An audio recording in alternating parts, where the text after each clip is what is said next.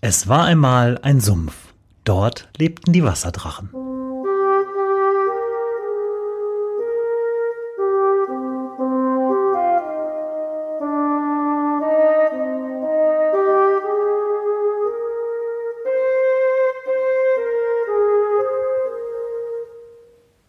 Wo die Wasserdrachen wohnen. Folge 45. Zahntechnik. Für die heutige Folge der Wasserdrachen bin ich beim Zahnarzt. Das war eigentlich nicht geplant. Ich habe nämlich beim Zahnarzt äh, einen der Wasserdrachenhörer getroffen. Ähm, das ist Nico. Äh, Nico sitzt mir hier gegenüber. Hallo Nico. Hallo. Äh, und äh, es ist nicht einfach auch irgendein äh, Patient vom Zahnarzt, sondern Nico ist hier mein Zahntechniker. Der ist nicht nur Wasserdrachenhörer, sondern auch Zahntechniker. Ähm, und wir sind hier wo? Erzähl mal kurz. Ähm, wir sind hier am Mersinweg, ganz in der Nähe vom Südring bzw. der Uni, ähm, in dem großen Haus mit den zwei großen Zähnen vor der Tür Richtung Husener Straße. Hat bestimmt jeder Paderborner schon mal gesehen, der die Husener Straße vor hochfährt. Äh, man muss dazu sagen, es ist eine ziemlich spontane Aktion jetzt. Ich bin eigentlich hier, um mir eine Knischerschiene machen zu lassen und äh, kriegte dann äh, im Wartezimmer, äh, kam Nico auf mich zu und meinte so, hey, du bist Branko, ne? Ich höre deinen Podcast. das ist super. Deswegen, ich bin hier ohne Audio-Equipment in üblicher Weise. Wenn es sich ein bisschen komisch anhört, dann äh, liegt das äh, eines Teils daran, dass wir hier mitten im, im, in eurem Labor sind. Hier sind Leute drumherum. Wir wollen auch ein bisschen Sound haben, das ist auch völlig okay. Aber das Komische an dem Aufnahme könnte sein, dass das mein Handy ist. Aber zu dem, was ihr hier tut, was ähm, ihr seid so die Hidden Champions der Zahnmedizin. Ne? Mit, dem, mit dem Zahnarzt hat jeder zu tun. Hier wird schon geguckt. mit dem Zahnarzt hat jeder zu tun, so, aber eigentlich kann der Zahnarzt nicht viel machen, wenn er euch als Zahntechniker nicht in der Hinterhand habt. Ne? Genau, so ist es. Nun ist natürlich jeder große Vorteil, dass ähm, wir alle unter einem Dach sind und deswegen auch mal tatsächlich dann, wie jetzt in deinem Fall, im Nachhinein sehen können, wie gefällt das dem Patienten, kommt er damit klar ähm, oder auch mal zwischendrin einfach mit dem jeweiligen Behandler Rücksprache halten kann. Und das fällt natürlich zunehmend schwerer, wenn Praxis und Labor weiter auseinander sind und äh, dementsprechend äh, sich erst gegenseitig besuchen müssen, um dann irgendwelche Korrekturen vorzunehmen. Ja, hier geht man einfach ein Stockwerk höher und ist genau. dann schon im Labor. Ne? Was, was, für, was für Produkte macht ein Zahntechniker alles? Also so an so eine Krone denkt bestimmt jeder. Prothese hat man schon mal bei Oma gesehen. Was gibt es sonst noch so? Ach, wir machen Inlays, Schienen. Alles, was schön im Mund ist, ja? Alles, was irgendwann in den Mund soll und dann auch äh, möglichst nicht weiter in den äh, Verdauungstrakt gelangen soll, sondern was dann im Mund verbleibt. Sehr gut. Ähm, äh, wie, wie macht ihr das? Wie ist so der, du hast mir gerade ein bisschen durch die Räume geführt, das kann man jetzt leider im Podcast nicht sehen, sondern nur hören. Ähm, wie ist so der typische Weg? Nehmen wir mal an, ich habe ähm, jetzt in meinem Fall eine Knirscherschiene. Ne? Wenn man des Nächtens so mit den Zähnen kräftig zusammenbeißt, dann ist es äh, angesagt, lieber ein Stück Plastik dazwischen zu haben, das man abnutzen kann, als äh, seinen Zahnschmelz abzunutzen.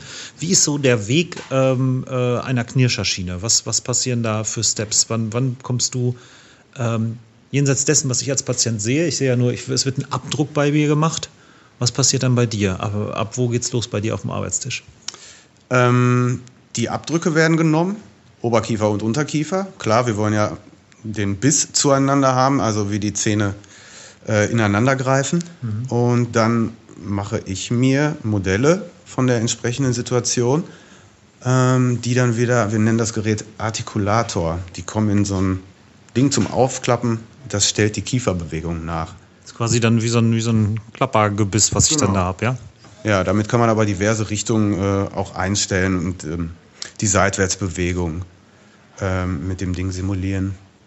Und anhand dessen wird auf den Modellen dann die Schiene erstellt. Das heißt, ähm, mittels Thermoverfahren, also es wird eine Folie erhitzt, die dann wiederum ähm, mit einem Vakuum-Tiefziehgerät auf das Modell draufgezogen wird.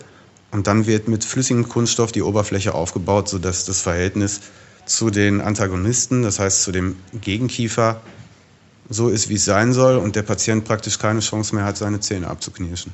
So, das wird gar nicht, diese Schiene wird gar nicht gegossen, sondern die wird aus einem planen Stück Kunststoff erwärmt tief gezogen. Genau. Ach so. Mhm. Ich, ich, hatte mir das jetzt so vorgestellt, dass da irgendwie was gegossen wird, weil wenn man so eine Knirscherschine in der Hand hat, dann macht das eher so einen relativ, sie ist filigran, aber sie macht einen massiven Eindruck. Also eine Platte hätte ich jetzt nicht vermutet. Das ist äh, ein robuster Kunststoff, der da ursprünglich äh, die Form hat wie eine kleine Scheibe und transparent ist. Ähm, es gibt allerdings ähm, eine ganze Menge anderer Verfahren, äh, so eine Schiene herzustellen. Die kann man komplett ähm, gießen, die könnte man theoretisch auch fräsen. Unser Weg ist jetzt dieser, den ich gerade schon beschrieben habe, aber die anderen sind sicherlich auch interessant.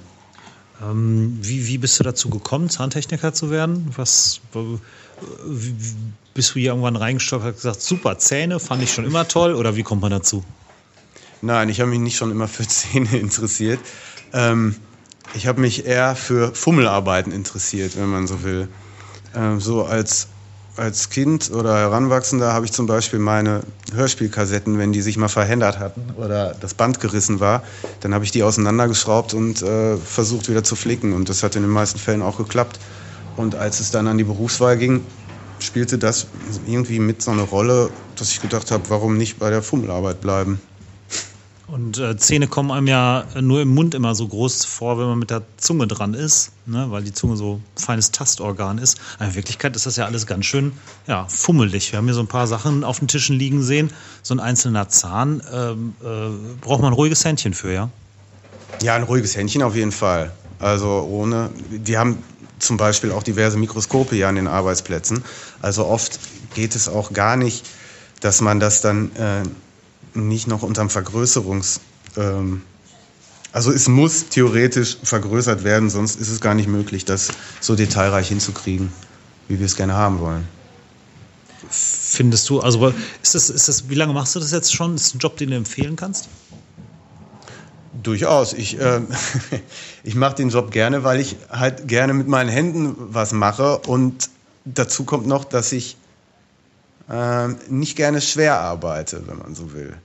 Mhm. Nur habe ich hier nichts, was ich schwer tragen müsste. Ich körperlich schwer ist es jetzt nicht. Es Nein. ist halt, äh, äh, man muss äh, mit Ruhe und Bedacht wahrscheinlich dabei sein. Ne? Genau. Also ich könnte mit meinen Händen genauso gut auf einer Baustelle arbeiten. Nur müsste ich dann natürlich meine Muskeln, die bei mir nicht so ausgeprägt sind, wie ich sie gerne hätte, ein äh, bisschen mehr beanspruchen. Und von daher liegt mir diese kleine, detaillierte Arbeit doch mehr als die schwerkörperliche. Sehr schön. Ähm, ich danke dir für das kurze Gespräch. Es ist jedenfalls erstaunlich, so klein ist Paderborn und man kann einfach Leute treffen, die man selber gar nicht kennt, die aber Dinge hören, die man so macht. Mhm. Ähm, du bist, das als kleiner Nachtrag, du machst nicht nur äh, ähm, Zahntechnik. Sachen, sondern du äh, bist endlich mal jemand, den ich persönlich kennenlerne, der auch Boot fährt auf der Pada. Kleiner Exkurs dahin. Ähm, wann, wann, machen wir gemeinsam eine Folge auf der Pada? Ja, gute Idee. Ich bin sofort dabei. Allerdings sollte das Wetter ein bisschen besser sein. Jetzt in der Weihnachtszeit würde ich, es besteht ja doch immer ein gewisses Restrisiko, auch hineinzufallen, gerade bei meinem ledierten Schlauchboot. Ähm, also dann doch lieber bei Temperaturen, die über 25 Grad liegen. Vielleicht machen wir irgendwann mal ein Hörertreffen im Sommer und machen eine Schlauchbootparty oder sowas. Auf dich kann ich wahrscheinlich zählen, Absolut. ja? Ja. Nee, fände ich super, wenn so viele Leute wie, wie geht zu den Paderwiesen kommen und alle gleichzeitig mit dem Schlauchboot darunter schippern. Super, Dankeschön. Ähm, wie immer an der Stelle freue ich mich natürlich auf Feedback. Schreibt mir was an mail at äh, wasserdrachen-podcast.de oder kommentiert direkt unter dieser Folge auf der Website wasserdrachen-podcast.de oder verbreitet das in euren sozialen Netzwerken. Nico wird das hoffentlich auch teilen auf verschiedenen Kanälen. Mal gucken, was er so macht. Hm. Äh, danke fürs Gespräch und einen schönen Tag noch. Danke gleichfalls. Tschüss.